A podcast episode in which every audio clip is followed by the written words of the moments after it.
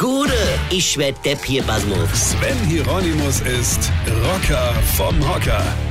Donald Duck, äh, Entschuldigung, Donald Trump. Es, manchmal verwechselt man die so schnell.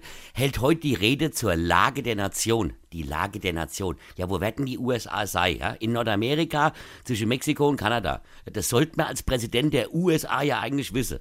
Aber gut, es ist ja der Trump. Da wundert einen ja gar nichts mehr. Der Typ ist doch eine Zumutung. Was er ja ganz sein könnte, wenn er der Präsident von Liechtenstein oder Andorra wäre, ja. Da könnte man ja machen, was man wollte. Da kann man ja nicht so viel kaputt machen wie der.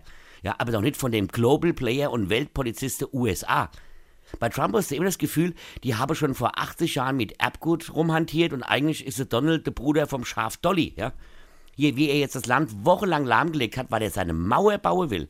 Wir haben fast 30 Jahre gebraucht, um unsere Mauer einzureißen und der will eine neue bauen.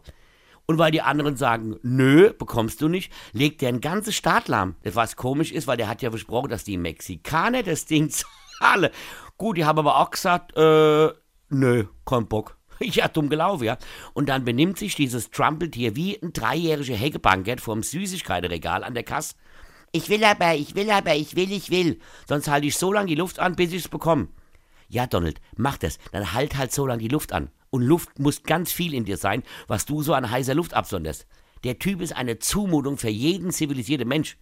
Immerhin hat er sich ja selbst mal die Steuern gesenkt und es geschafft, dass die weiße Unterschicht glaubt, sie könnten sich wieder rassistisch äußern und verhalten. Hier, Donald, du bist selbst ein Einwanderer aus Kaltstadt in der Palz und dein Melania ist jetzt auch keine direkte Nachfahrin von Injuchuna und Winnetou. Ja? Ich weiß nicht, was du heute sagen wirst, aber ich weiß jetzt schon, dass da wieder ganz, ganz viel heiße Luft deinen Körper verlässt.